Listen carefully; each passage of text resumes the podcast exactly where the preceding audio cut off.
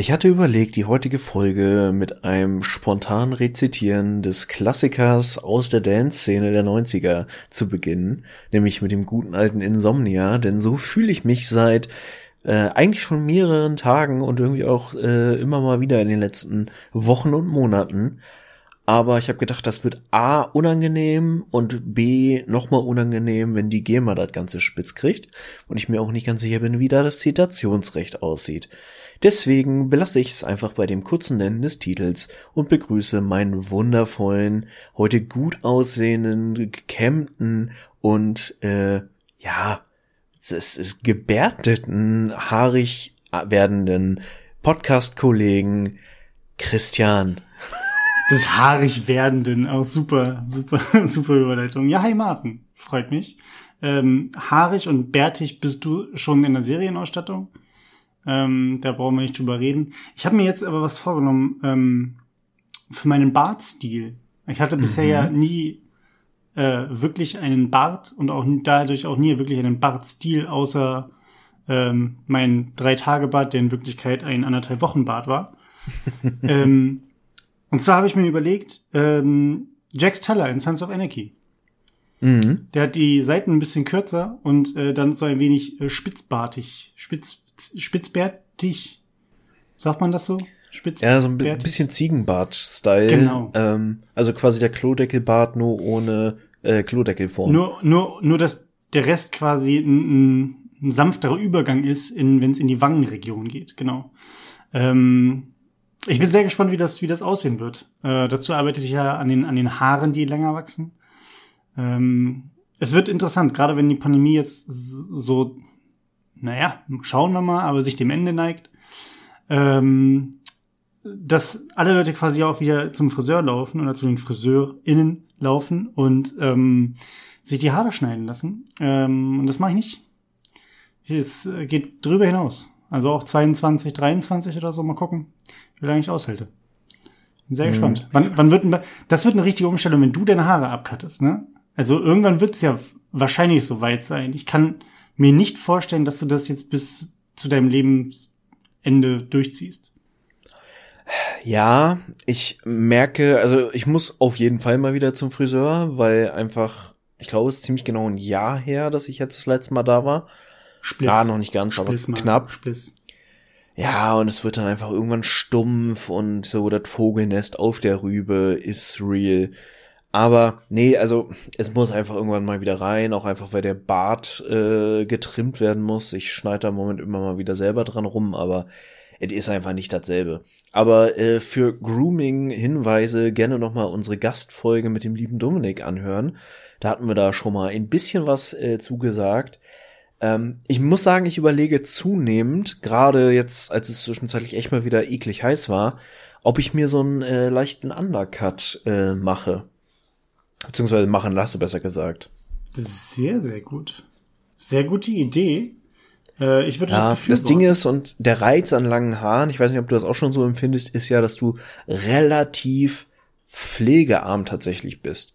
Also, ne, du, du bist ja. einfach ein bisschen schneller dabei, morgens einmal so ein bisschen das in Form zu bringen. Bestenfalls, ne, bei mir ist einfach Zopf und Attacke. Ähm, und mhm. abgesehen davon, ja, wenn du halt mal irgendwie acht Jahre länger nicht zum Friseur kannst, wegen Pandemiegründen, dann ist das auch kein Ding, weil du siehst im Grunde relativ gleich aus.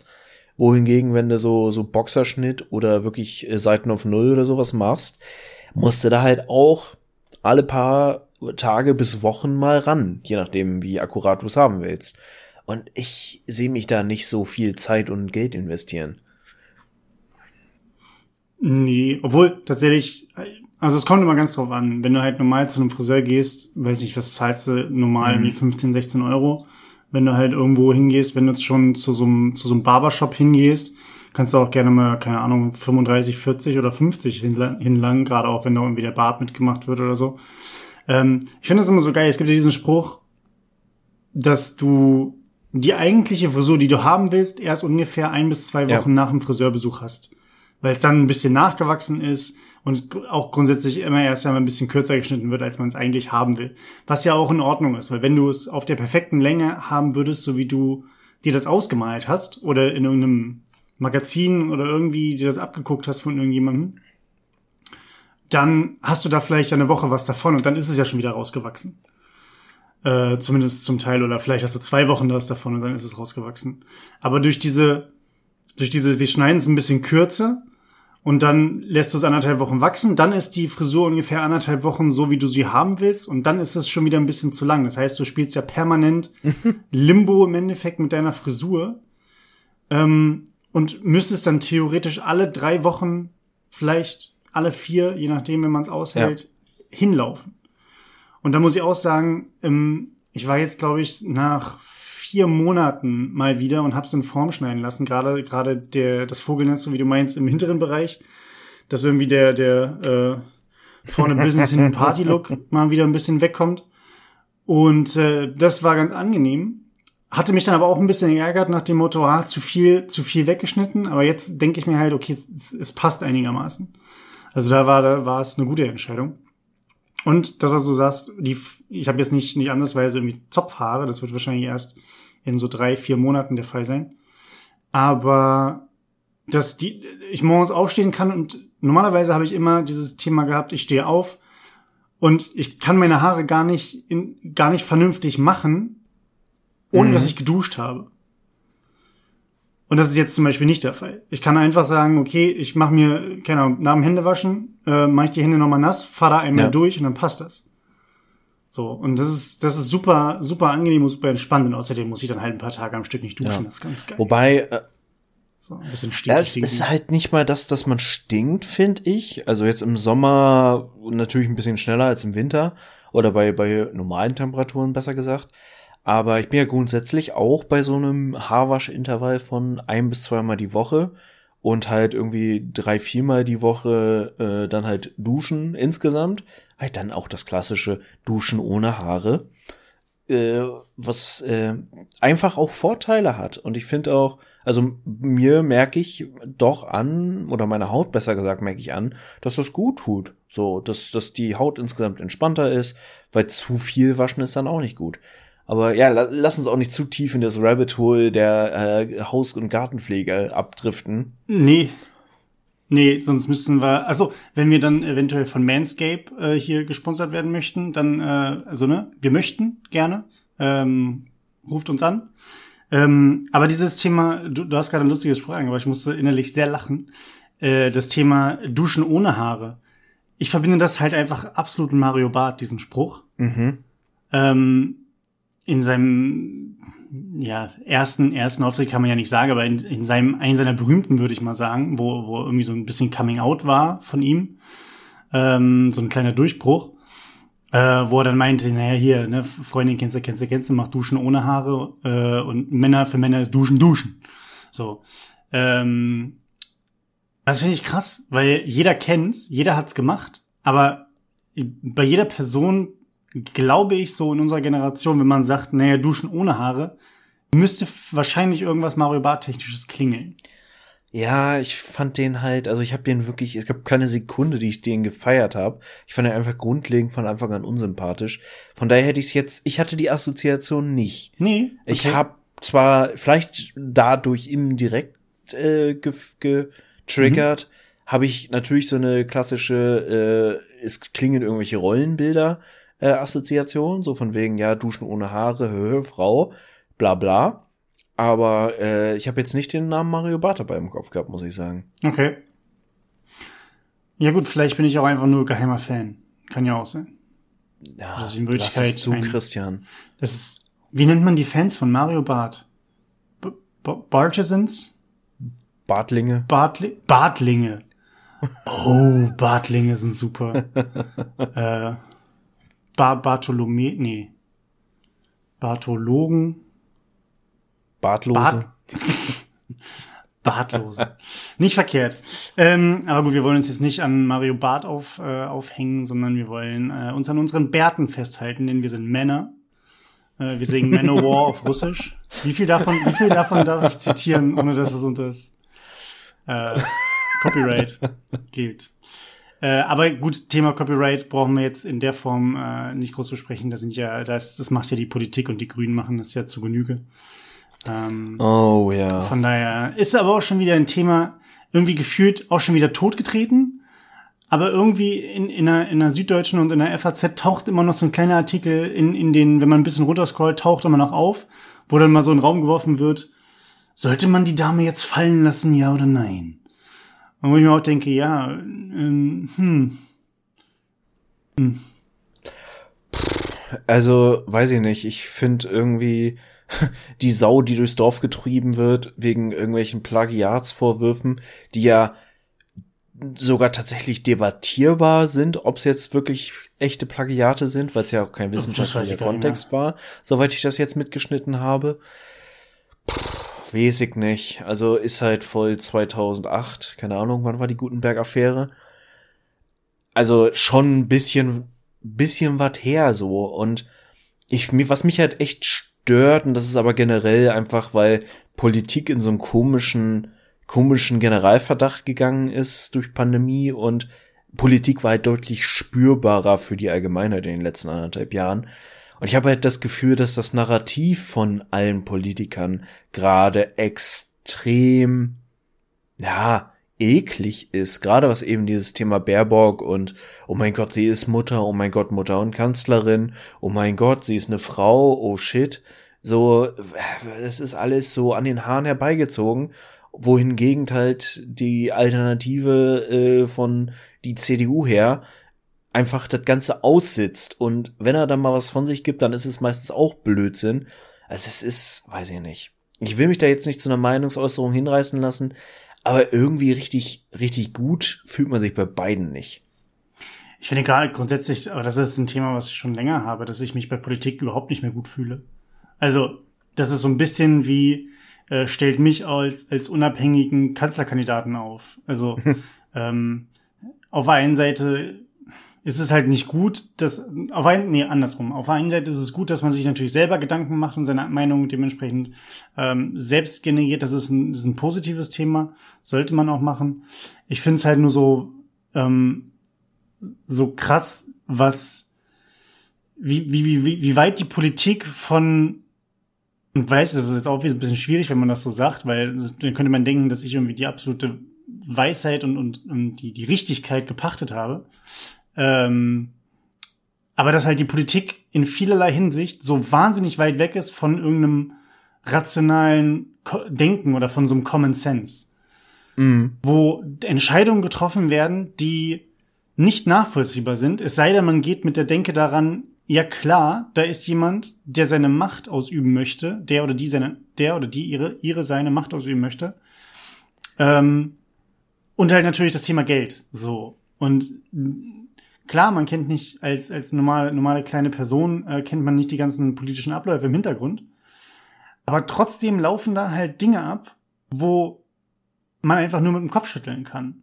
So, und das ist, das ist nicht irgendein Kneipenthema, wo man einfach sagt, die Merkel mal wieder hier mit ihrem so, wo man einfach nur sauer ist um des Sauersein willens, sondern wo man sich ja auch tatsächlich ein bisschen mal auch in das Thema reinversetzt, vielleicht auch mal ein paar Artikel darüber liest oder mal eine wissenschaftliche Abhandlung über irgendwas liest und äh, oder es eventuell ein Thema betrifft, was man ein bisschen intensiver kennt, wie in unserem Fall, dadurch, dass wir ja Soziologen sind, dass wir uns mit dem Thema allgemeiner Gesellschaft ähm, und wie Gesellschaft allgemein funktioniert und wie gewisse Abläufe in der Gesellschaft halt zustande kommen, wenn man sich mit dem Thema halt ein bisschen besser auskennt, sind halt Sachen noch viel, viel eklatanter. Und da kann man das auch voll nachvollziehen, dass wenn Leute auf ihrem jeweiligen Fachgebiet unterwegs sind ähm, und dann irgendjemand da dagegen wettert, dass diese Personen auch einfach natürlich deutlich mehr mit dem Kopf schütteln können, als Leute, die Common Sense haben und sagen, naja, ich bin nicht im Thema drin, aber es klingt schon nicht so richtig, was die, was die Stimmen von, von äh, weit außen da dementsprechend irgendwo reinbringen. Beziehungsweise sind ja noch nicht mal die Stimmen von weit außen, sind ja mittlerweile ja. Stimmen aus, aus der ganzen, ganzen Bevölkerungsebene oder aus allen Bevölkerungsschichten. ist ja. Aber deswegen, ja. Ja, ich, ich finde halt auch, deswegen finde ich auch hier nochmal Querverweis auf einen anderen Podcast. Ähm, ich bin tatsächlich großer Fan von Deutschland 3000 in den letzten Jahren. Mhm. Hatte ich bestimmt auch schon mehrfach erwähnt. Ähm, was ja im Grundkonzept immer dran geht an, an das Motto, äh, zu gucken, wo was Politik ausmacht auf der Ebene von Leuten, die es tatsächlich erleben. Also letztlich auch mal so mhm. diese Aufklärungsfilme oder Kurzfilme zum Thema Landwirtschaft oder äh, Frauen in äh, katholischen Kirchen und solche Themen finde ich immer mega spannend, weil ich mhm. die journalistische Arbeit dahinter einfach sehr gut finde. Also da muss ich mich sogar hinreißen lassen, dass das äh, Pflichtabo über GEZ und Co. für Rundfunkgebühren doch durchaus sinnvolle Dinge und vor allem sinnvolle Neutralität mit sich mhm. bringt. Ja, das ist, ich finde es sowieso, man, muss ja natürlich seine Quellen weise wählen aus verschiedenen, aus verschiedenen Richtungen. Ähm, ja, interessantes, interessantes Thema. Ich komme immer nur sehr, sehr schnell, ich weiß nicht, wie es dir geht, aber ich komme immer sehr schnell an den Punkt, wo ich dann auch so ein bisschen Flinte ins Korn werfe, ehrlich gesagt. Weil ähm, vieles auch auf einer, auf einer Ebene nicht klärbar ist. Ähm, ich glaube, das, was, wenn, wenn wir beide jetzt, sagen wir mal, ein Thema hätten, was uns so richtig am Herzen liegt, wo wir sagen, da müssen wir auch, oder da wollen wir auch aktiv werden, dann müssen wir halt wirklich auf der lokalen Ebene was machen ähm, in irgendwelchen Stadtteilgremien ja. oder ähm, in, im ehrenamtlichen Bereich. Ähm, weil dieser Apparat Politik, gerade in, in einem Land wie Deutschland, wo das so miteinander verschwurbelt ist, ähm, durch Wahlen, ja. Äh, ich finde Wahlen auch immer, also ne, demokratische Wahlen auch immer noch das Nonplusultra. Wir haben keine andere, keine bessere Lösung. Ähm, mhm. Ist halt aber die Frage, ob es immer noch seine, seine seine Wirkung hat in einem Konglomerat von Politik, wo das Venn-Diagramm immer mehr miteinander verschwimmt, habe ich zumindest das Gefühl. Ähm, ja. ja. Ich würde es tatsächlich auch, einfach weil die technischen Möglichkeiten ja heutzutage da sind, schon cooler finden, wenn man einfach mehr direkt Abstimmung zu bestimmten Thematiken äh, machen würde, initiieren würde. Dass man hier wirklich so Volksabstimmungen äh, macht zu keine Ahnung, bestimmten Gesetzmäßigkeiten und so. Weil wir haben ja in Deutschland auch einfach ein relativ indirektes mhm. System. Wir wählen ja wirklich nur Vertreterparteien und die wiederum stellen nach eigenen Maßstäben mhm. Kandidaten auf. Dass man wirklich direkt Kandidaten wählt, ist ja nur bis zum gewissen Grad überhaupt möglich. Ja, ja, und da meine ich ja, das, das ist genau die, ähm, die entscheidende Komponente in dem, dass man natürlich auch in diese kleinen, kleinen lokaleren Wahlen geht, ne? also Kommunalwahlen oder sowas wo man vielleicht ja die Personen auch sogar auch kennt. Ähm, ich weiß es von meinem, ja. in, in meinem Stadtteil, wo ich aufgewachsen bin, wo der, oh, jetzt kommen die fünf Ecken, ähm, wo von einem guten Kumpel von mir der Vater von einem Klassenkamerad von ihm. Ähm, dementsprechend halt da, da Stadtrat oder, oder, oder, wie, wie nennt man das? Ähm, Bezirksbürgermeister? Ich glaube so. Bezirksbürgermeister mhm. war oder ist auch immer noch. Und ähm, klar, wenn man, wenn man klein ist oder wenn man jung ist, kriegt man nicht so wirklich mit. Zumindest ich habe es damals nicht mitbekommen, was für Sachen auch wirklich aktiv verändert wurden, sondern ich habe es immer hingenommen, so wie es dann war. Aber so kleine Sachen zum Beispiel, wir hatten eine, äh, eine, Farb, eine Fahrbücherei, wo so ein Bus, so ein Büchereibus einfach gekommen ist. Und der hatte einen Standort, das war drei Häuser weiter von mir. Und äh, der kam seit meiner Kindheit. Und ähm, wie gesagt, einfach so, so, so ein großer Schulbus, ähm, voller Bücher. Und cool. Der kam alle zwei Wochen. Und der stand dann da und dann konnte man sich, wie gesagt, alle Bücher ausleihen. Eben für die zwei Wochen musste sie dann wiederbringen. Und ähm, da gab es Bücherschränke und sowas noch gar nicht. Ähm, mm. Das war wirklich, als ich, als ich zehn, äh, noch früher. Also wie gesagt, seit ich, seit ich denken kann, gibt's das Ding.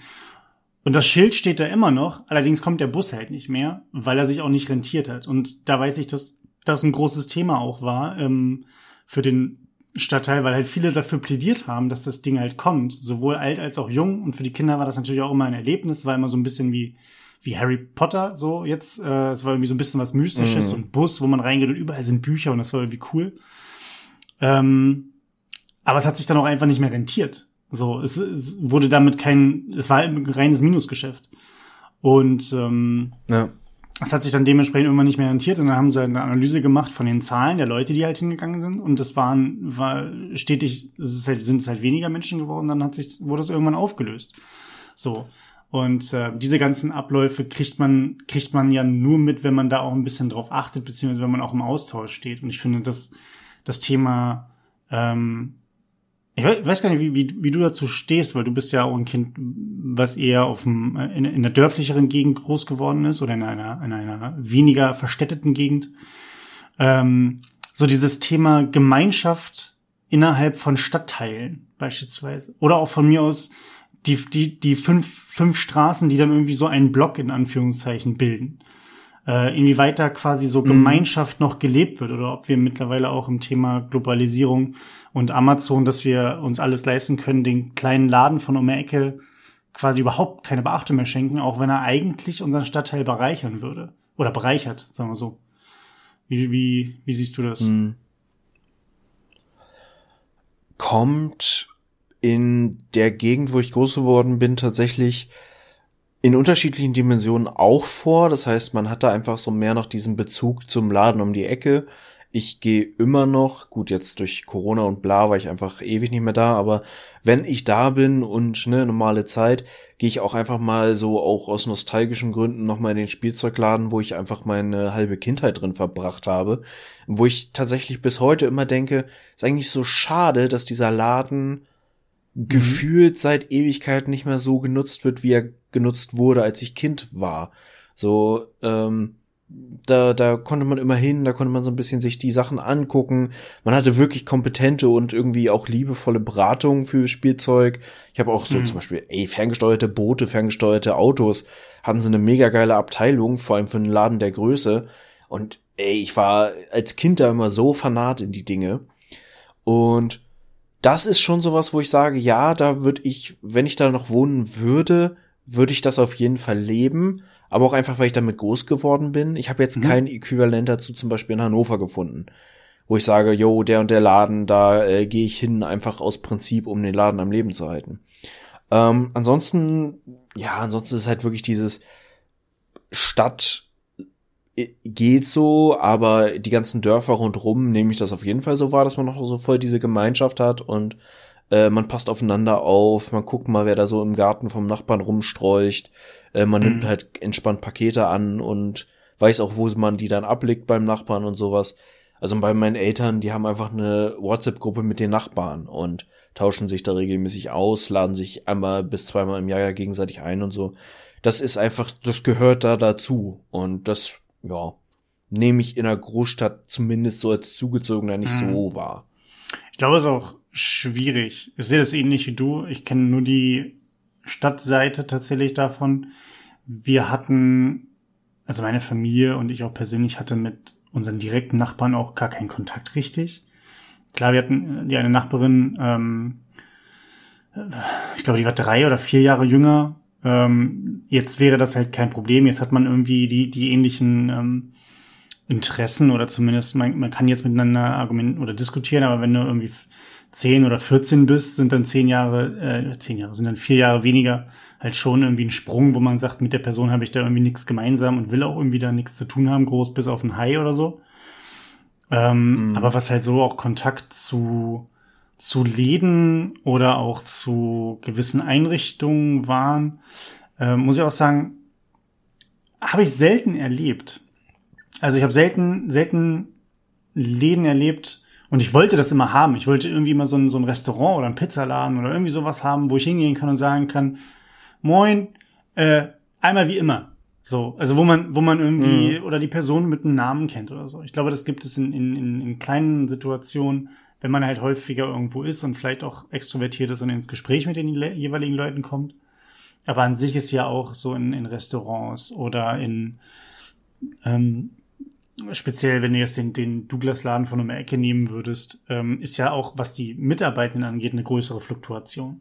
Das heißt, so diesen kleinen Tante-Emma-Laden, mhm. wo die eine Person 40 Jahre arbeitet, ähm, oder beim Schlachter die, die, die, die Dame oder der Herr, der, der, die immer noch so diese, die, die kleine Scheibe Mortadella noch dem kleinen Kind mit über die, über den Tresen reicht, hast du ja einfach auch sehr, sehr selten, weil halt, ähm, mehr zu großen Firmen tendiert wird, und da ist dann dementsprechend auch mehr Fluktuation im Personal. Ja. Äh, was ich aber sagen muss jetzt, das hat sich relativ schnell aufgebaut. Ähm, in der oder in der Nähe von, äh, also in der Südstadt, in der Nähe, wo ich jetzt demnächst hinziehen werde, ist eine, ein Laden. Shoutout an die Futterkiste. Ähm, Laden für, mhm. für, für Tierbedarf, Tiernahrung etc. Und ähm, oh ja. Mhm. der Typ, der da arbeitet, ist ein richtig, ist so eine richtige irgendwie Ikone. Den kennt jeder. Äh, jeder Hund liebt diesen, diesen Laden an sich und ihn halt auch. Und es gibt immer was, ein Leckerli mit, es gibt immer was umsonst, es ist immer sofort auf Du, auf der Du-Ebene, es ist immer, wenn du mal quatschen willst oder wenn du, wenn du irgendwie, keine Ahnung, nicht auskotzen willst oder eine super Beratung haben willst, gehst du da halt hin. Und das ist noch so ein Laden, der so ein zentraler Anlaufpunkt ist. Klar, natürlich primär für Leute mit, mit Haustieren. Ähm, aber das ist noch so ein Laden, der, der noch irgendwie so ein bisschen schönen Vibe hat, wie ich finde ähm, weil er halt die Leute zusammenbringt. Und auch in dem Laden selber man, zumindest was ich bei mir bemerkt habe, einfach man viel, viel offener ist. Wo man auf der Straße sagt, Musik in den Ohren oder aufs Handy gestarrt, lasst mich bloß in Ruhe mit eurem ganzen Scheiß, Menschen sind eklig. Ähm, ist man da dann irgendwie so gleich auf einem Level und auf einer Ebene. Und ob man da mal eben kurz ein paar Späßchen zusammen macht oder irgendwie keiner nach derselben Tüte Leckerlis greift oder was auch immer, ist, ist, äh, ist gleich ein anderer Vibe. Und ähm, ja, aber das ist halt auch eine Seltenheit. Ja, ich find's schön, auch einfach, wenn du Läden hast, die von diesem Charisma von Personen getragen werden. Also es ist halt auch was, das kannst du in jedem Kontext haben, aber es schafft dann doch immer eine gewisse Verbundenheit. Also ich hatte das zum Beispiel auch bei mir zu Hause in, wir hatten da so ein, so ein, ja, man kann nicht sagen Irish Pub, aber so ein in die Richtung. Also es gab eine riesen Whisky-Auswahl, es gab Guinness vom Fass und der Wirt war halt auch einfach so eine Marke. Den mochte nicht jeder, aber es war auch okay. Also äh, aus heutiger Sicht, inzwischen ist der Laden leider, ja, weil er in Rente gegangen ist, äh, übergeben worden an Nachfolger und so, bla bla. Und die Nachfolger sind einfach sehr viel, ja, freundlicher, liberaler, weniger straight auch gegenüber unangenehmen Gästen. Und deswegen ist das jetzt so ein bisschen zu so einer Alki-Höhle verkommen. Und das finde ich halt mega schade, weil obwohl das halt einfach so ein altes Irish Pub war, war das ein richtiger Jugendtreff, wo irgendwie ganz viele Leute, gerade so äh, irgendwie zu Abi-Zeiten waren wir ganz viel da und das war halt geil.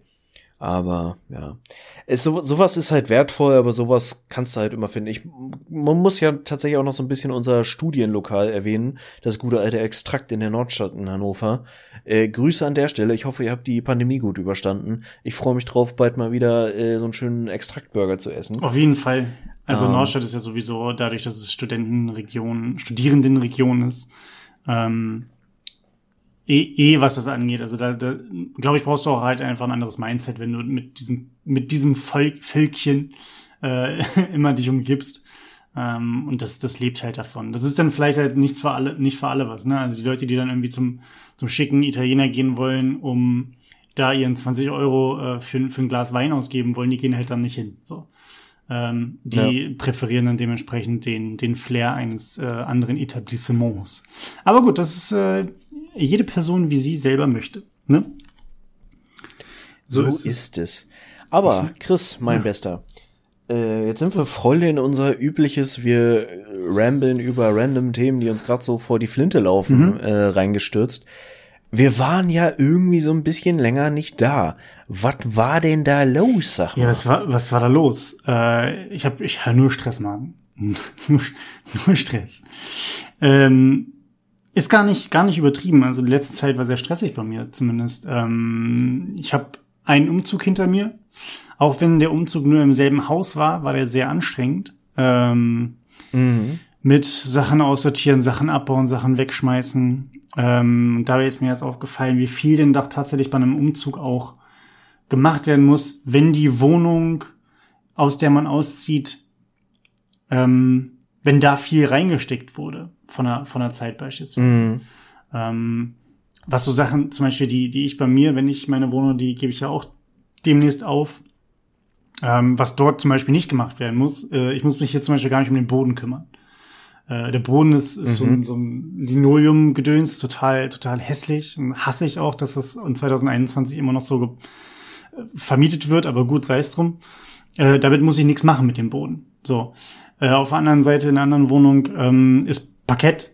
So, und Parkett musst du halt nochmal ölen. Und an solche Sachen, mhm. wenn die dann halt spontan nochmal kommen, dann ist es automatisch natürlich, okay, gut, muss dann nochmal gemacht werden. Kann erst gemacht werden, wenn alles aus den Zimmern raus ist. Wenn einmal vernünftig gestaubsaugt, gewischt und dann geölt wird, dann über Nacht trocknen lassen. Türrahmen nachstreichen und sowas. Also das sind viele Kleinigkeiten, die halt mit dazukommen, wo man von Wohnung zu Wohnung auch sehr, sehr variiert, was halt gemacht werden muss. Ich habe jetzt das Abnahmeprotokoll von meiner Wohnung bekommen, bis auf äh, ja zwei Zimmer streichen, ähm, Geräte raus, Möbelei raus ähm, und Bohrlöcher, Bohrlöcher, Bohrlöcher zuspachteln. Es steht da nichts drauf. Hm. Ähm, das heißt, der Umzug wird ein bisschen entspannter, hoffe ich zumindest. Ähm, ja, das heißt, das war jetzt so das eine Thema. Dann zweites Thema, äh, Hundeschule. Uh. Ist tatsächlich jetzt ein, äh, ein Kurs angefangen, äh, zu dem ich auch mit darf. Ähm, und ich habe mich auch echt gut benommen beim ersten Mal. Das war echt cool. nee, äh, Hundeschule und ähm, was soll ich sagen?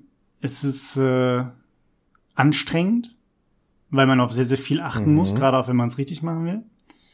Ähm, und es ist auf der einen Seite auch, und das fand ich besonders interessant, ähm, ganz witzig zu sehen, dass, also was, was Hunde im Endeffekt für Eigenarten haben und dass auch Hunde halt Individuen sind, so doof das klingt.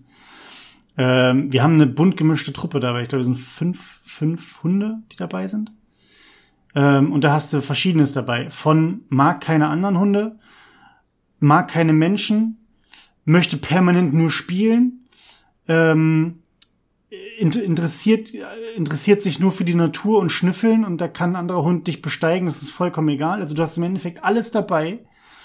und da natürlich dann den, die jeweiligen Wege zu finden, wie man den Hunden das beibringt, was man im Endeffekt haben möchte. Und so ein bisschen Gehorsam und, und äh, dass der Mensch irgendwie das, das, das, den Ton angibt und nicht irgendwie alles andere. Das ist sehr interessant, aber halt dementsprechend auch anstrengend und eine weitere Aktivität.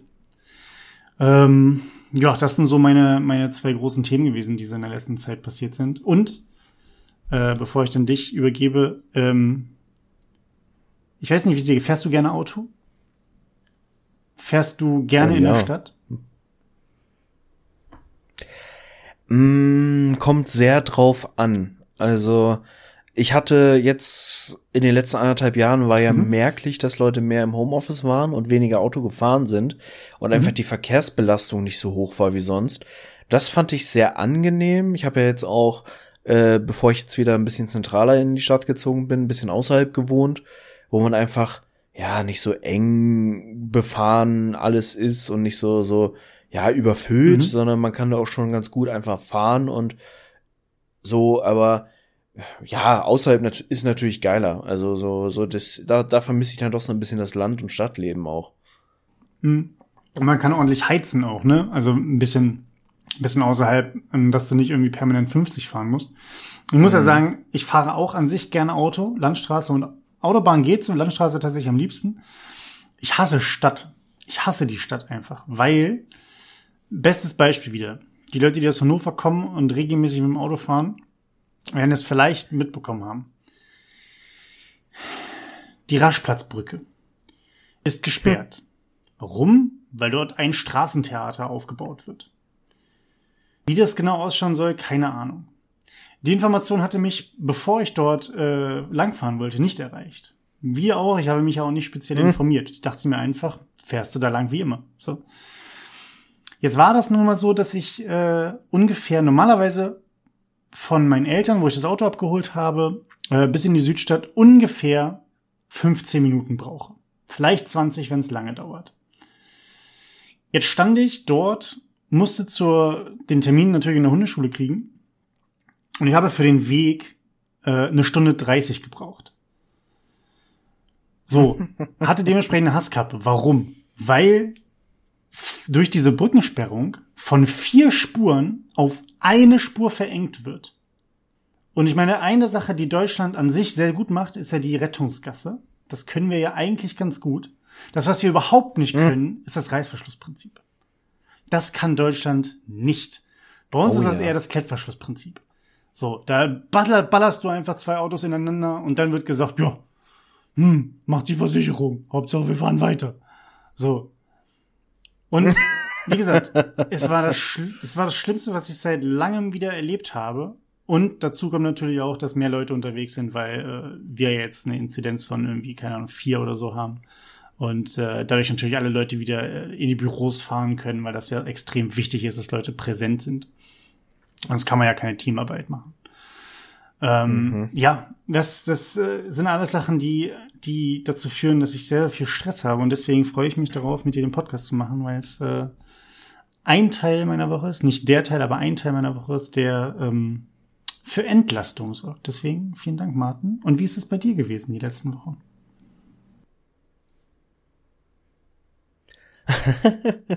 Erstmal natürlich schön, das zu hören, dass dieses wöchentliche Ritual dann doch auch ein bisschen gefehlt hat, denn so ging es mir auch in den letzten Wochen.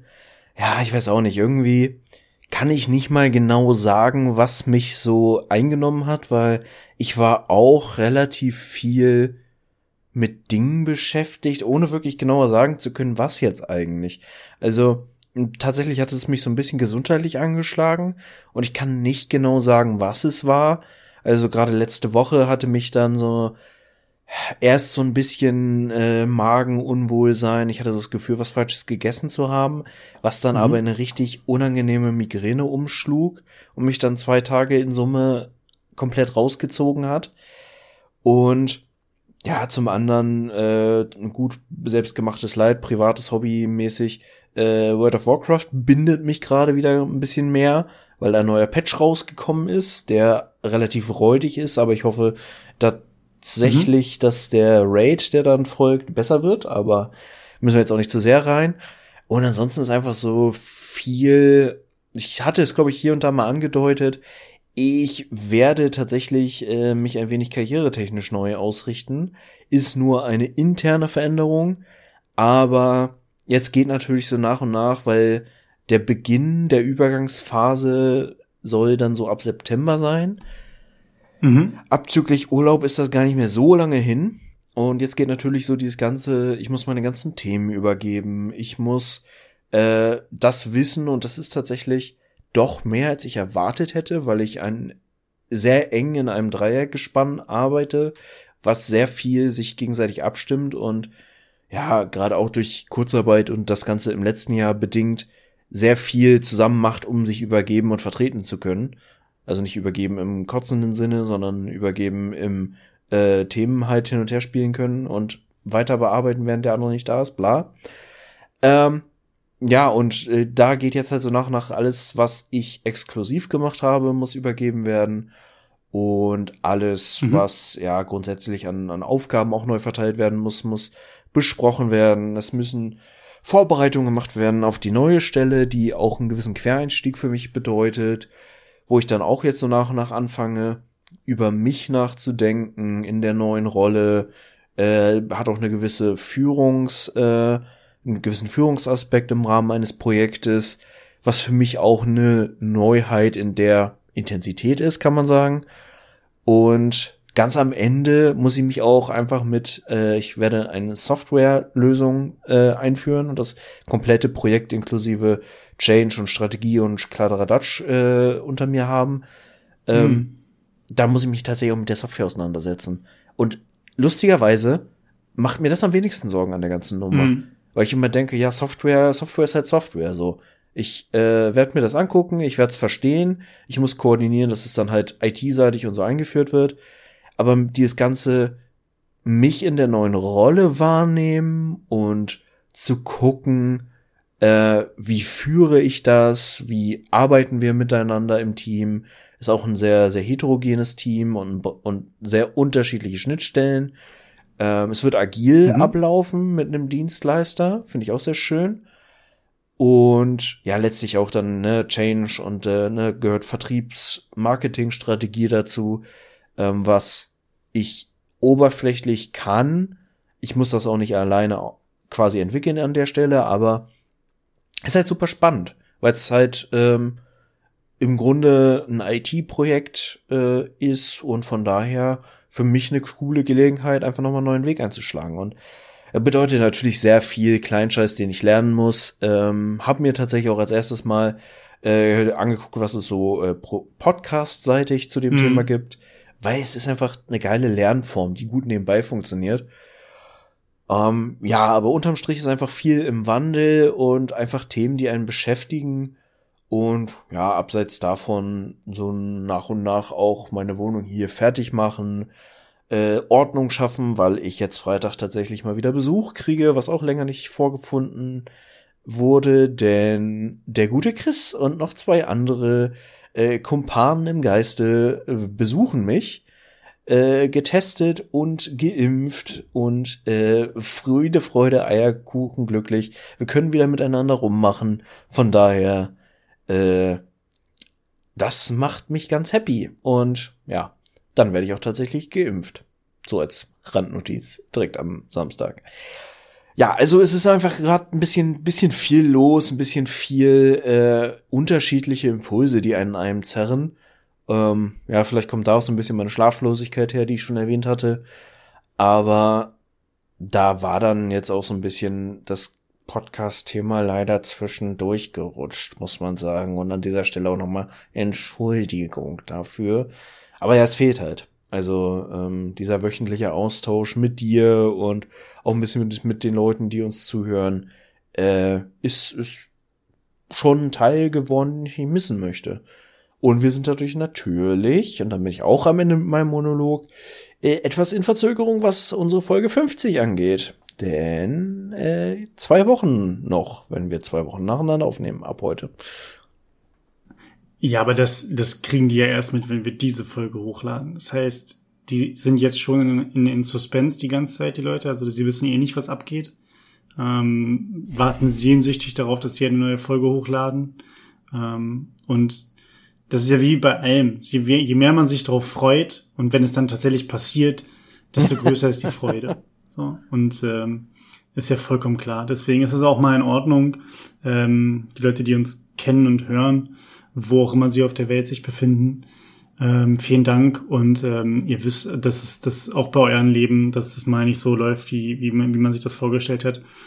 Ähm, und gewisse Dinge auch einfach ja. Priorität haben. So. Muss man auch ganz, ganz objektiv mal sagen. Äh, was ich aber ganz interessant fand, was du angesprochen hast mit deinem, mit der Umstrukturierung jetzt bei dir, was den Beruf angeht. Es ist ja im Endeffekt, genau, wenn du sagst, es ist ähm, in-house ein neues Projekt, das heißt, die ganze Organisationsstruktur ähm, ist dir ja weiterhin bekannt. Vielleicht gut eine neue, neue Abteilung, neue Mitarbeitenden, ja, aber an sich das gesamte Unternehmen ist da dementsprechend nicht fremd. Und ähm, was ich ganz interessant finde, weil es bei mir so in die ähnliche Richtung geht, ähm, wenn man in dem Bereich Change Management arbeitet oder zumindest Change Management einen Bereich der eigenen Arbeit darstellt, ähm, sei ja, sei ja jetzt sehr spezifisch oder auch ganzheitlich, was ein Thema angeht.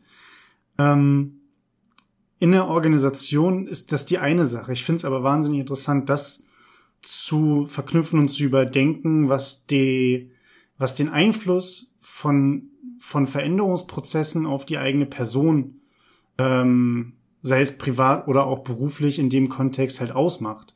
Also auf der einen Seite machen wir es mal so, machen wir, formulieren wir das, versuche ich das mal einfach zu formulieren. Wie gehst du mit Veränderungsprozessen um, was den Job angeht? Gerade vor dem Hintergrund, dass du selbst in dem Change Management innerhalb einer Organisation arbeitest. Also kannst du deine Techniken, die du in der Organisation anwendest, auch privat anwenden auf deine persönliche Veränderung? Und wie gehst du damit um? Mm. Ich muss sagen, ich bin ja eh, und das glaube ich kam auch schon durch, sehr im Umbruch gewesen. Also um es mal ganz nüchtern zu sagen, war ich schon dabei, mich wegzubewerben, als dieses Angebot und dieses ganze Thema auftauchte. Von daher war ich seelisch, moralisch eh schon darauf eingestellt, dass eine Veränderung ansteht. Und äh, wenn man die Frustration, die hier und da mal durchschwingt, äh, betrachtet, dann war es auch wirklich an der Zeit, was zu verändern. Mm, ich finde halt, also was mich am meisten tatsächlich nervt, ist, dass ich diese Dreierkonstellation meinen beiden Kolleginnen verlassen werde.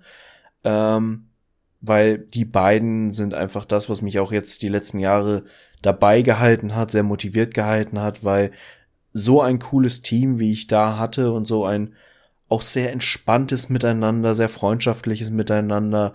So, es ist nicht dieses Konkurrenzding zwischeneinander, sondern es ist wirklich, man kann sich blind auf die anderen verlassen und kann auch einfach mal Privates entspannt teilen, ohne das Gefühl zu haben, irgendwas äh, verurteilen zu müssen oder verurteilt zu werden.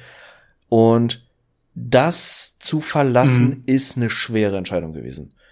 Ähm, und natürlich, wir bleiben alle irgendwie in der Firma, zumindest Stand heute. Ähm, wir werden uns auch weiter an Themen begegnen, aber so diese direkte Zusammenarbeit wird so ein bisschen wegfallen. Und das finde ich natürlich sehr schade. Andersrum, ja, wie gesagt, es musste sowieso eine Veränderung her.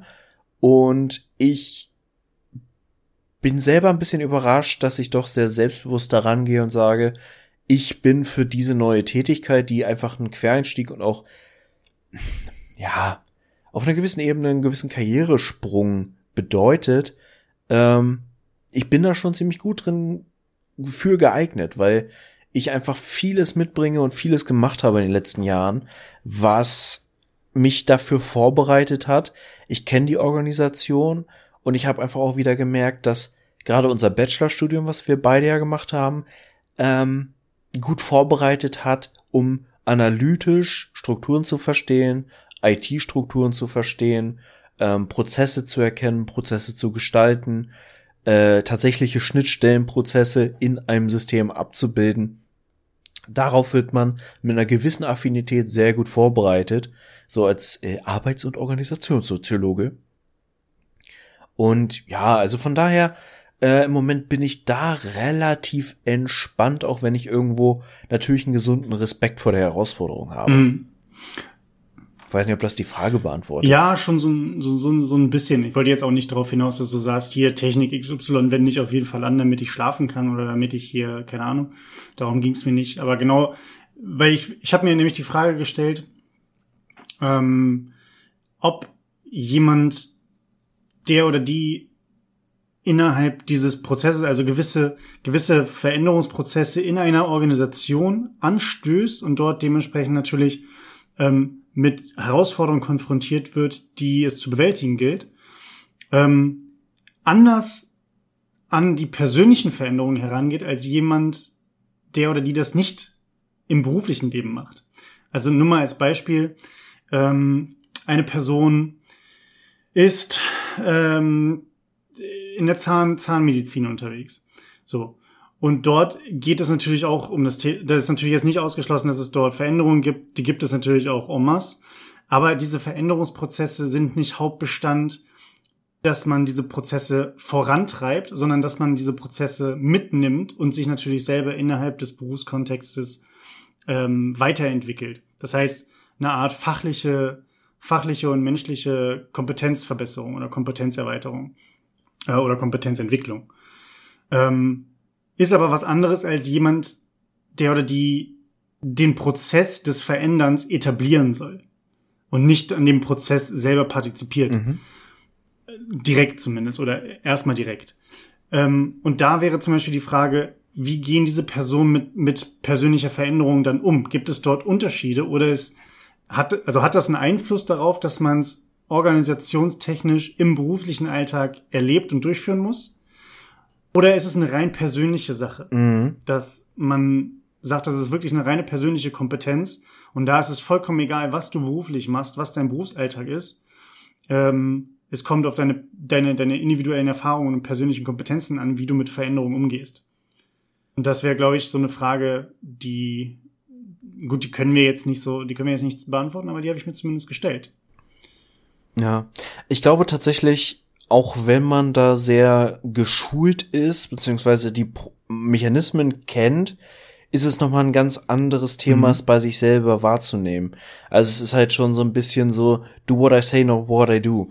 Ähm, ich denke mal, man muss da auf jeden Fall immer auch beratbar bleiben, auch wenn man selber quasi sonst immer diese beratende Person und diese beratende Rolle einnimmt, weil man einfach, das ist wieder das klassische Thema blinde Flecken.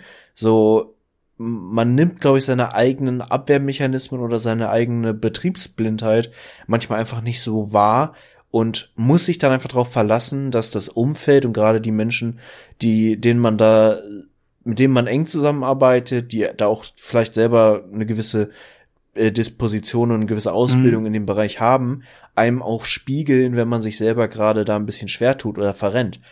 Und gerade in diesem, wenn man ne, viel im Stress ist, viel im, im Machen-Modus ist oder im Reagieren-Modus ist und nicht so viel Zeit hat, auch tatsächlich zu reflektieren, ist es eben umso wichtiger, ein Umfeld zu haben, was einem dann auch aktiv äh, spiegelt, was gerade, was man selber gerade ausstrahlt, wie man gerade drauf ist.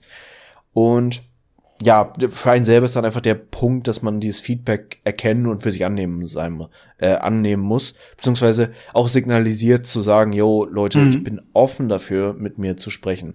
Also wenn ich mich hier gerade verrenne, dann möchte ich das wissen und nicht einfach äh, ja. quasi äh, gegen die Wand laufen gelassen werden, tun sollen. Ähm, ja, also das weiß ich nicht. Äh, ist natürlich auch ein Erfahrungsprozess und für mich auch letztlich auch was Neues, so in der Form. Also de facto ist es ja meine zweite Position nach dem Einstieg äh, quasi aus dem Studium raus. Ja, da kommen noch einige mehr. Also das ist, das ist so ein, so ein Erfahrungsprozess. Also ich weiß, ich weiß, wie es dir ging. Äh, hattest du schon relativ früh, sagen wir mal, so Ende Schulzeit oder auch über die Schulzeit ähm, verteilt, schon diese, schon diese Denkweise mit, ähm, dass es so ein, so ein lebenslang, lebenslanger Lern- und Weiterentwicklungsprozess werden wird? Oder wie bist du, kannst du dich erinnern, wie du, wie du vom Mindset warst? Wie das Ganze so abläuft, wenn man erwachsen ist und einen Job hat? Nee, überhaupt nicht. Also auch einfach aus dieser typischen äh, Prägung des Elternhauses heraus. Ich komme halt aus einem Elternhaus mit klaren Professionen, wo wirklich meine Eltern Studium und Job angetreten und seitdem nie wieder aufgehört zu arbeiten. Ähm, mhm. Gut, ne, selbstständig als Tierarzt bleibt da auch nicht so viel Alternative. Aber ich habe mich sehr schwer damit getan und ich muss auch ehrlich sagen, das äh, scheint einfach in mir zu sein, dass ich mich schwer damit tue, jetzt einen Job auszumalen oder mir zu erdenken oder zu wahrzunehmen, wo ich sage, das ist es, ja. das würde ich für den Rest meiner Tage machen, sondern ich bin vom Typ und auch vom Gedanken her und das sind auch so ein bisschen mentale Fluchtwege oder Alternativpläne, die ich habe, dass ich mir wirklich drei bis acht Lebenswege konstant im Kopf offen halte, die ich gerne machen würde oder die einfach alternativ und sehr konträr zu dem sind, was ich gerade tue.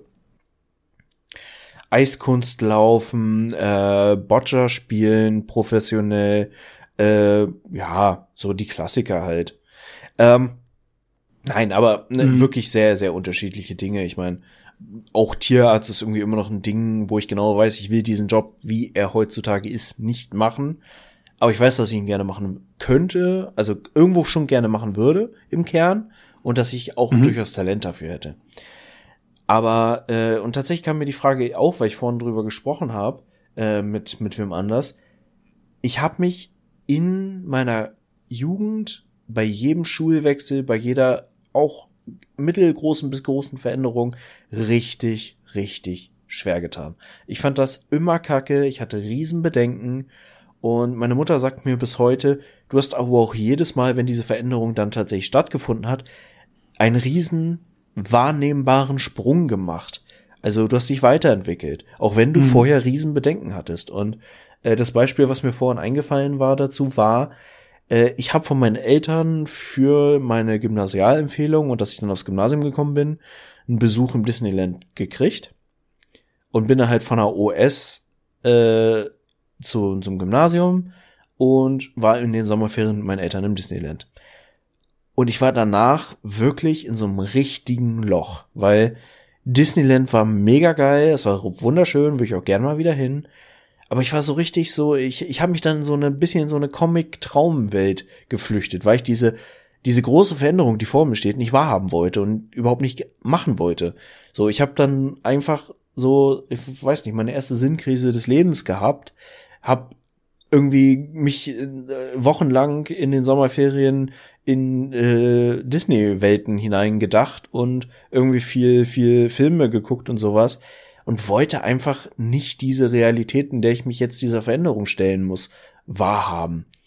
Und dieses, dass ich Veränderungen gut finde, dass Veränderungen spannend sind, dass Veränderungen Entwicklung bedeuten, dass Lernen dazu gehört und man sich einfach in jede Situation rein lernen, rein denken kann und quasi nichts unmöglich ist, so dieses unendliche Mindset, das kam tatsächlich dann Mhm. erst so im Studium und in der Zeit, wo ich dann auch gemerkt habe, welche Möglichkeiten mir im Leben offen stehen. Aber wenn du sagst, dass du, oder was dir zurückgespiegelt wurde von deiner Mom, dass du mit den Situationen, die dir bevorstanden, gut umgegangen bist und du halt einen Sprung gemacht hast, weißt du noch quasi, wie du dann die ganze Sache bewältigt hast? Also auch wenn man jetzt Schulwechsel und neue Leute und Nervosität und oh mein Gott, aber weißt du, was so Faktoren waren, die dir dabei geholfen haben, dass du diesen Sprung machen konntest? Kann ich dir nicht mal genau sagen. Also ich glaube, ein Stück weit war es einfach so ein gewisser Pessimismus und so ein bisschen fehlendes Selbstbewusstsein, zu sagen, ich komme da klar, egal was ist. Ähm, und das, was mich dann tatsächlich meistens positiv gestimmt hat, war, dass immer die Veränderungen positive Aspekte hatten. Ne? Man hat tatsächlich neue Freunde kennengelernt, neue Menschen kennengelernt, äh, neue Dinge gelernt. Man hat gemerkt, dass es, dass man nicht sofort scheitert, dass man nicht zu schlecht ist für irgendwas, sondern dass man klarkommt. So, Mhm. auch wenn ich nie der beste Schüler war, aber ich bin halt immer relativ Okay. bequem durchgekommen. Und von daher, es war einfach nie so schlimm, wie ich es mir Ja. ausgemalt habe vorher. Ja gut, gerade auch, mh, manchmal macht man ja auch unterbewusst einfach Dinge, ne? Also wenn man selber, keine Ahnung, 13, 14 ist und äh, in eine neue Klasse kommt, macht man ja auch einfach gewisse Dinge einfach und lässt sich auch so ein bisschen treiben. Und ich glaube auch vieles ist äh, natürlich auf der einen Seite auch Glück, ähm, dass man vielleicht gerade an die richtige Person kommt auch oder von mir aus eine Lehrkraft hat, die da sehr, sehr viel Einfluss hat, ähm, was so Schulthemen angeht. Ähm, wo man gut aufgenommen wird. Du hast natürlich aber auch Negativbeispiele, wo das halt genau nicht der Fall ist, wo einfach die Person in diesem Veränderungsprozess auch vielleicht alleingelassen wurde oder grundsätzlich einfach keinen guten Stand hatte, vielleicht auch nicht den Backup von zu Hause oder so, wo es dann nicht so gut läuft. Ja. Mhm. Wie war das denn bei dir so mit Veränderungen in der Jugend? Ah, Ich hätte jetzt einen dummen Spruch machen können, mit als mir Haare gewachsen sind, aber ähm, wollte ich nicht. Nee. Veränderungen in der Jugend. Ähm, ich habe es immer tatsächlich irgendwie als sehr geradlinig wahrgenommen. Ähm, so dieses Thema ähm, näher Grundschule, dann OS, dann ähm, Gymnasium. Das war alles irgendwie nicht, dass es vorbestimmt war, aber es war tatsächlich wie, wenn du beim Wildwasser-Rafting irgendwie drin sitzt und dann lässt du halt dich treiben. So ist halt, ne? Ähm, einfach so dem Fluss Mhm. folgen. Ich habe da nie groß drüber nachgedacht, ob es jetzt genau das ist, was ich will. Ähm, dadurch, dass es dann irgendwie so in den, in den wenn ich jetzt sage, dass es mir in den Schoß gefallen ist, klingt es, als ob ich nicht dafür arbeiten, hätte arbeiten müssen und als ob ich irgendwie ein Abi mit 1-0 gemacht hätte. Das ist absolut nicht der Fall. Ähm, ich habe ein beschissenes Abi gemacht und habe ähm, sehr, sehr, sehr, sehr viel gestruggelt auch während der Zeit. Ähm, aber so bis, bis zur zehnten Klasse oder so lief das alles super glatt durch. Also das hat halt alles irgendwie funktioniert. Mhm. Ähm, und mein eigentlicher Fall oder wo ich in so ein Loch gefallen bin, war, als es darum ging, naja, was kommt denn nach der Schule? Ähm, so mit, mit 18, wo man, wo man im letzten Halbjahr war, oder von mir aus auch im letzten Jahr allgemein, und ich von zu Hause halt genau dieses mitbekommen habe. Das hat, das hat mein Vater vor allen Dingen gemacht, dass er mich halt getriezt hat, mir darüber Gedanken zu machen, was kommt danach. Und äh, ich war tatsächlich, wie auch andere bei mir in der Klasse zum Beispiel, sehr, sehr stark bei dem Thema, naja, go with the flow, ne? Gucken wir einfach mal. Vielleicht machen wir ein Auslandsjahr in Australien, nennen uns alle Lisa und dann läuft das schon. Ähm, aber das, das war irgendwie dann keine Option so richtig. Also die Option, gerade nach der Schule keine Option zu haben oder keinen Plan zu haben und einfach nur zu sagen, nee, ich mache jetzt einfach mal ein, ein Jahr lang gar nichts oder ich mache halt einfach das, worauf ich Bock habe, ähm, gab es zum Beispiel bei mir in meiner Familie nicht. Ähm, und ähm, da bin ich halt in so ein kleines Loch gefallen, weil bis auf irgendwie ein bisschen zocken und mit Kumpels abhängen, hatte ich jetzt keine richtigen äh, Interessen und Skills, die man wirklich auch in den Bo Job ummünzen könnte. Ähm, und so Kopfsprung in, ich fange mal meine YouTube-Karriere an, irgendwie 2008 oder sowas, äh, gab's halt nicht. So, wo man einfach sagt, naja, mein Hobby ist irgendwie Computerspiele, ey, dann fange ich daran zu streamen. so war halt keine Option. Wir, wir hatten ja kein Ja, Internet. Wir doch, hatten, wir ja kein äh, Internet. MS-DOS und Keine den Bandbreite. Smart Surfer irgendwie beim 56K Mode. Ähm, und wenn man mal telefonieren wollte, war nichts mit der Streaming-Karriere. Also das, das war zumindest so, so meine erste große Veränderung. Ich muss dann aber sagen, dass ähm, ich, ich sehe das heute als positiver Rückhalt, auch wenn ich es damals als Getrieze von meinen Eltern wahrgenommen habe. Dieses Thema ähm, setzt sich halt auf den Arsch und schreibt Bewerbung, so für eine Ausbildung. Ähm, und wenn sie mich halt auch mhm. wirklich bis, zu, bis zum Tode genervt haben und ich mich auf Dinge beworben habe, die ich gar keinen Bock hatte, irgendwie Immobilienmakler, wo ich auch dachte, das klingt geil auf einem Blatt Papier, aber ich verscherbe ja nicht in Malibu irgendwelche Villen, so, sondern ich dann irgendwelche, irgendwelche zwei, vielleicht irgendwann mal, aber irgendwelche, irgendwelche Einzimmerwohnungen, wo, wo, wo irgendwelche braunen, pekigen äh, Fliesen an der Wand sind, die muss ich dann irgendwelchen Leuten verkaufen und dann habe ich Verkaufsziele und das muss ich dann irgendwelche Leute bequatschen und la. So, habe mich aber dennoch auf sowas beworben und ähm, habe halt super viele Bewerbungen geschickt und das war dann so, sobald ich einmal über diese Hürde hinweggekommen bin, dass ich habe keine Ahnung, was ich machen soll, ich habe keinen Bock Bewerbung zu schreiben, äh, zu ich mache das jetzt einfach, habe ein paar positive Rückmeldungen bekommen, habe dann meinen Ausbildungsplatz bekommen und dann ab da an war wieder alles okay, es läuft jetzt wieder. Dann war wieder der Flow, dann hatte ich die Ausbildung, dann habe ich danach mhm. gearbeitet, dann hatte ich eine kleine, ein kleines Loch, als ich dann gesagt habe, ey, ich weiß nicht mehr, ob ich das hier durchziehen will. Eigentlich will ich noch was anderes machen, aber was? Und dann, seitdem das Studium begonnen hat, 2012, ähm, mit dem Bachelorstudium, alles, alles nur noch Flow. Also alles wieder, ja, Veränderung, ja, aber es ist tatsächlich alles irgendwie so dieses, ah, da macht sich ein Weg auf, let's go. So, es, ich glaube, am Anfang war es bei mir dieses mhm. zwei Hürden, auch noch sehr blauäugig an sowas rangegangen obwohl ich es eigentlich von zu Hause anders mitbekommen habe, aber ich wollte es irgendwie nicht wahrhaben, dass man, ähm, dass man, dass man sich für Dinge vorbereiten muss, für Bewerbungsgespräche und sowas. Dass, äh, dass es super wichtig ist, auch einen, einen Plan zu haben. Gerade in der Zeit war das noch ein bisschen notwendiger, irgendwie Ziele zu haben, als einfach nur sich so ein bisschen, bisschen treiben zu lassen und mal ins, ins Nichts reinzuleben. Ähm, hatte ich zumindest vom Gefühl so, mhm. oder ist vom Gefühl so. Ähm, und seither habe ich dann auch immer was gemacht. So. Und äh, ich glaube, dass das so die, die, die Grundlage gelegt hat. Bei manchen Sachen bin ich immer noch so ein bisschen trantütig und brauche einen Arschtritt. Gerade was das Thema Bewerbung anschreiben, Bewerbung schreiben angeht und so. Äh, es liegt aber nicht daran, weil ich nicht kann, sondern weil ich den Prozess einfach, den wir in Deutschland oder in, in vielen Ländern der Welt haben, einfach extrem kacke finde. Äh, warum man Leuten noch ein Anschreiben schicken muss zum Beispiel, verstehe ich bis heute nicht. Aber gut. Ähm, ja, aber bei anderen Sachen ist jetzt einfach so ein bisschen auch im, im Job treiben lassen ähm, und gucken, was sich aufmacht und diese Situationen immer ergreifen. So was irgendwie mit Netzwerken heutzutage betitelt wird. Genau, das ist so. Und da ist aber auch tatsächlich noch super viel Raum nach oben offen. Also, ähm, und ich weiß nicht, wie es dir geht. Ich, es entwickelt sich auch tatsächlich, glaube ich, bei mir gerade so ein bisschen zurück von einem, oder es hat sich schon zurückentwickelt durch das Studium von diesem, wir brauchen halt, äh, ich bin auch von zu Hause genau wie, wie, wie du, so mit so einem Standardlebenslaufdenken groß geworden. Äh, mit, naja, mein Vater hat, glaube ich, irgendwie drei oder vier mhm. Firmen in seinem Leben gehabt, meine Mutter eine, ähm, bei der sie geblieben ist. Ähm, mhm. Und Veränderungen von meinen Eltern im Job oder von meinem Vater im Job war halt immer ein Riesenthema, also ein Riesending, absolut. Gut, muss anderes Thema mit einer Familie als jetzt bei jemandem, der Single ist. Ähm, aber allein dieser Gedanke, äh, keine Ahnung, das, was heute alltäglich ist, ne, zwei Jahre bei einem Unternehmen und dann wechseln. Ähm, oder ähm, als Freelancer oder Freelancerin irgendwo unterwegs zu sein, äh, war damals undenkbar. Also, und wir reden hier von 2008, so, wo, wir, wo ich Abitur gemacht habe. So, da gab's das schon, mhm. aber es war mhm. halt echt irgendwie nicht in den Köpfen drin. Und so sind wir im Freundeskreis alle groß geworden mit, naja, entweder nach der Schule studierst du oder du machst eine Ausbildung und dann let's go. Und äh, ja. Ja.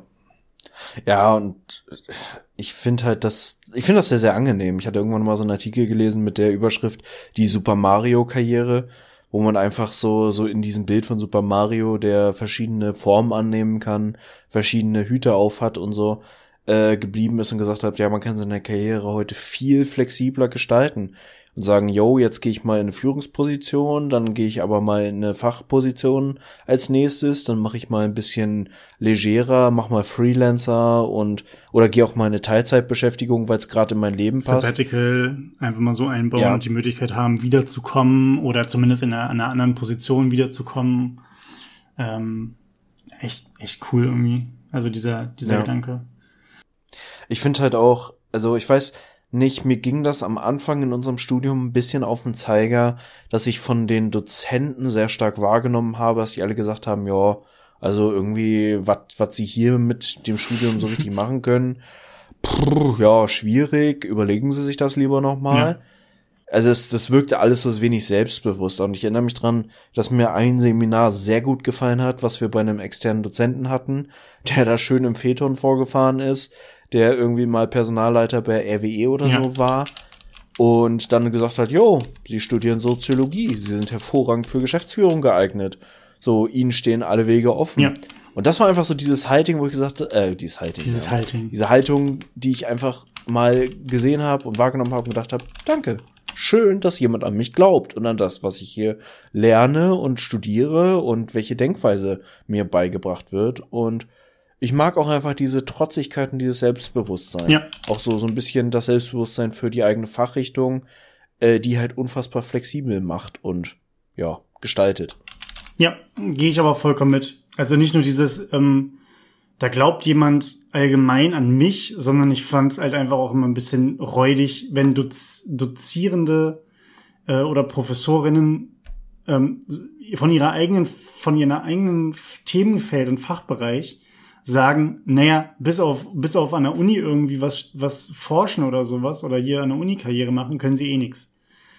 Also mhm. das ist so ein bisschen, naja, nur weil, nur weil sie, werte Dame oder werter Herr, ähm, das dementsprechend nicht gemacht haben, heißt es nicht, dass es ja für, für niemanden sonst gilt.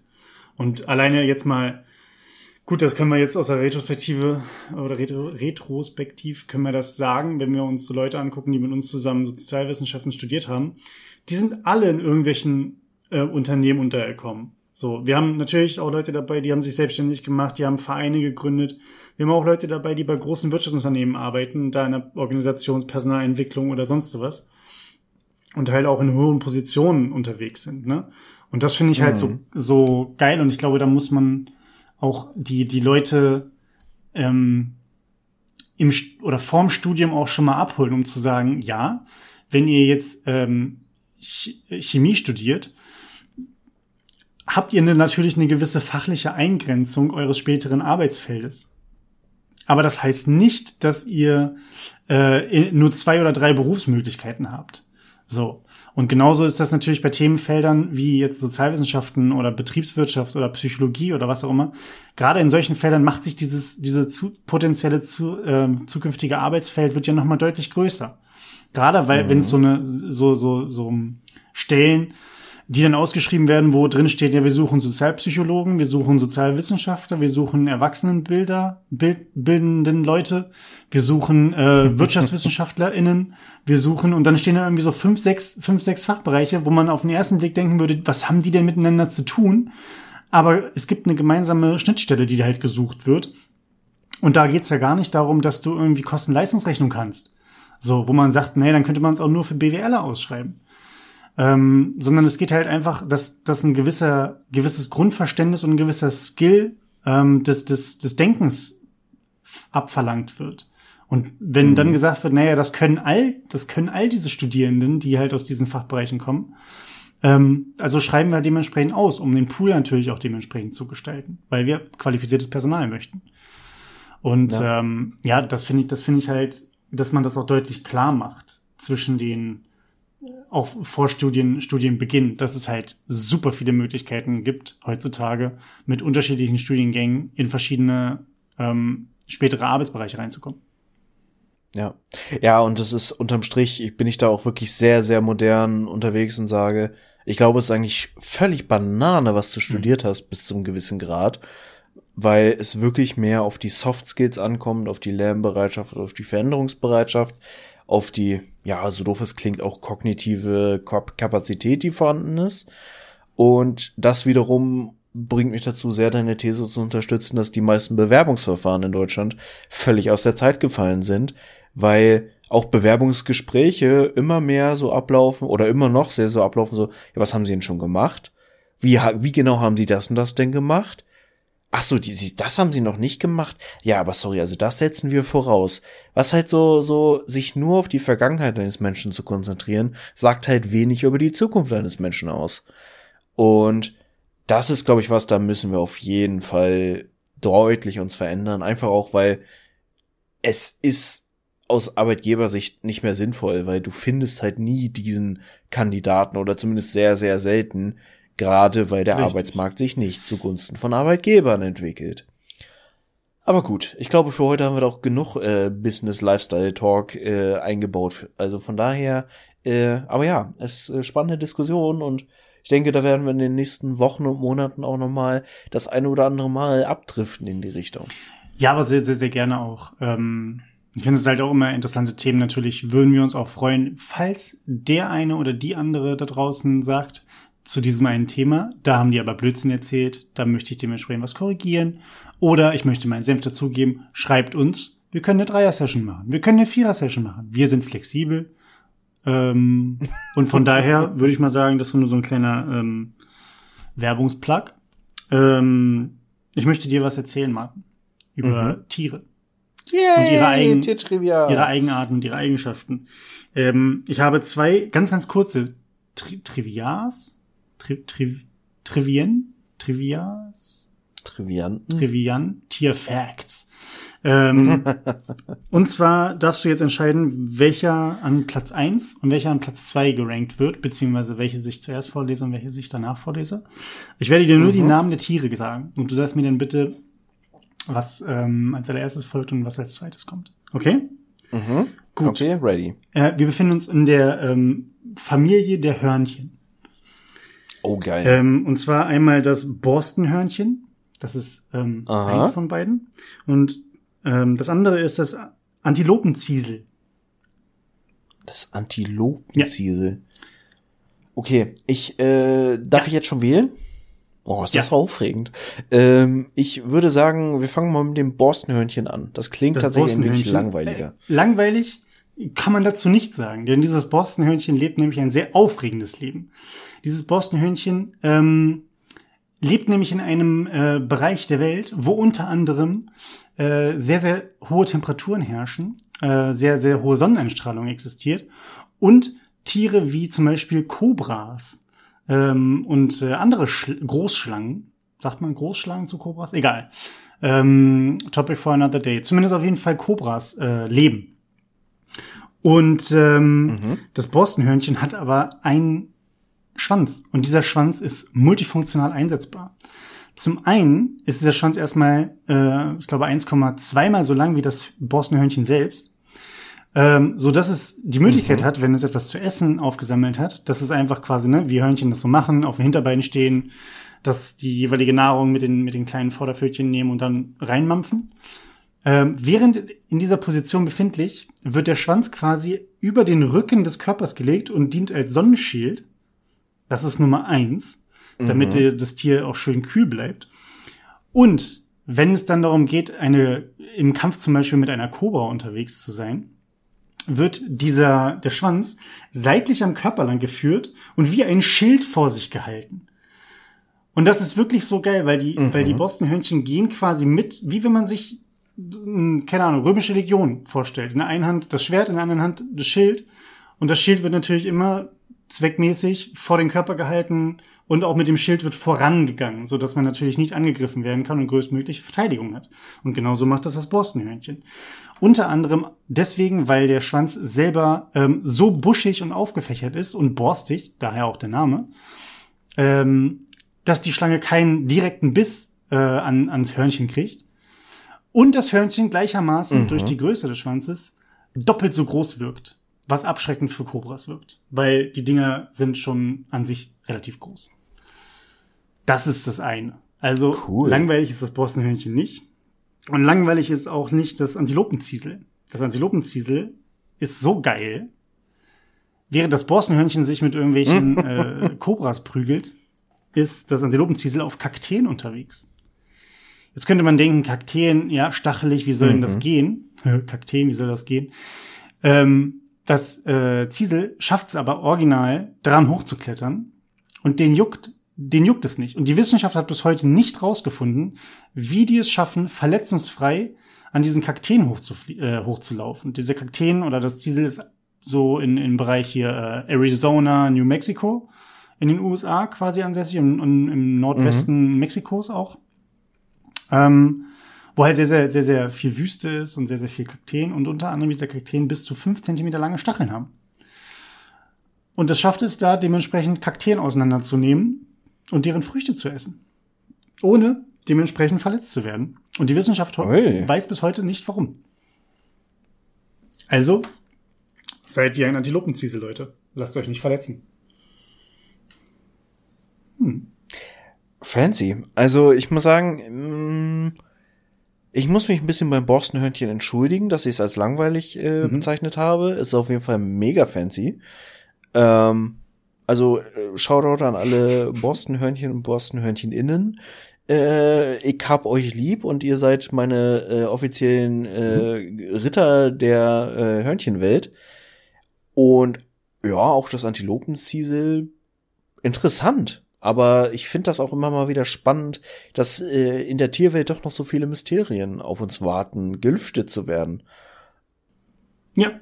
Und das, das Tolle dabei ist ja, dass ein Teil dieser Mysterien, ähm, zumindest so die Mysterien, dadurch, dass wir ja das Internet haben und dementsprechend auch nach Dingen googeln können ähm, oder auf Wikipedia haben, sind ja die aufgeklärten oder zumindest zum Teil aufgeklärten Mysterien der, der Tierwelt sind uns ja jetzt schon bekannt und wir können sie nachlesen.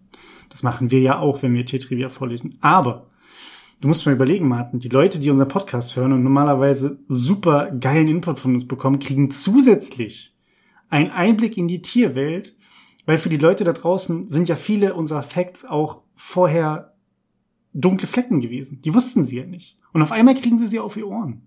Wie geil ist das? Stell dir mal vor, wie cool das wäre, wenn wir jetzt einfach äh, jemanden dazu inspirieren, Hörnchenforscher zu werden. Ey, wie geil das wäre. Allgemein finde ich das Wort Hörnchen ein wenig verwirrend, weil ich immer auch an diese, diese das, das Hörnchen aus der Bäckerei denken muss. Aber an sich sind Hörnchen geil. Und, was hatte ich gelesen? Es gibt irgendwie 280 verschiedene Hörnchenarten in der, auf der Welt. Also auch das ist ein sehr, sehr großes Gebiet, wo man forschen kann. Geil. Ich habe auf jeden Fall mal, mal wieder einen äh, Alternativplan für mein Leben entdeckt. Ich äh, könnte immer noch Hörnchenforscher werden, es ist noch nicht zu Ja, spät. und dann kannst du auf jeden Fall irgendwie, wenn du dich, oh, mach das hier wie, wie hier Crocodile Dundee quasi, du machst, ähm, du machst irgendwas mit, mit, äh, ein Wortwitz mit Hörnchen und dann noch irgendwie so einen Künstlernamen oder sowas. Vielleicht Chip, Chipmunk, Ch Chaz, Ch Chat, Chip, Chipmunk, Chip, Chipmunk Charlie. Charlie. Keine Ahnung. Auf jeden Fall, neuer Karriereweg äh, kommt mit auf die Liste. In dem Sinne, Martin, ähm, gehabt dich wohl. Wir machen Schluss für heute, ne? Und äh, Ja. ja, bis zum nächsten Mal, oder? Ja, wir beide sehen uns Genau. am Freitag. Äh, ihr anderen, wir hören uns äh, in den nächsten Wochen. Ich verspreche mal jetzt nicht zu viel, äh, dass wir direkt nächste Woche wieder am Start sind, aber wir geben natürlich unser Bestes. Wir sind stets bemüht, wir haben euch trotzdem lieb und äh, freuen uns, von euch zu hören, freuen uns, dass ihr gerne von uns hört, weiterhin und äh, auch schon nochmal Gruß an alle neuen Hörer und HörerInnen. Äh, herzlich willkommen. Drückt gerne mal auf die Abo-Glocke. Und in diesem Sinne, Ciao. Tschaußen.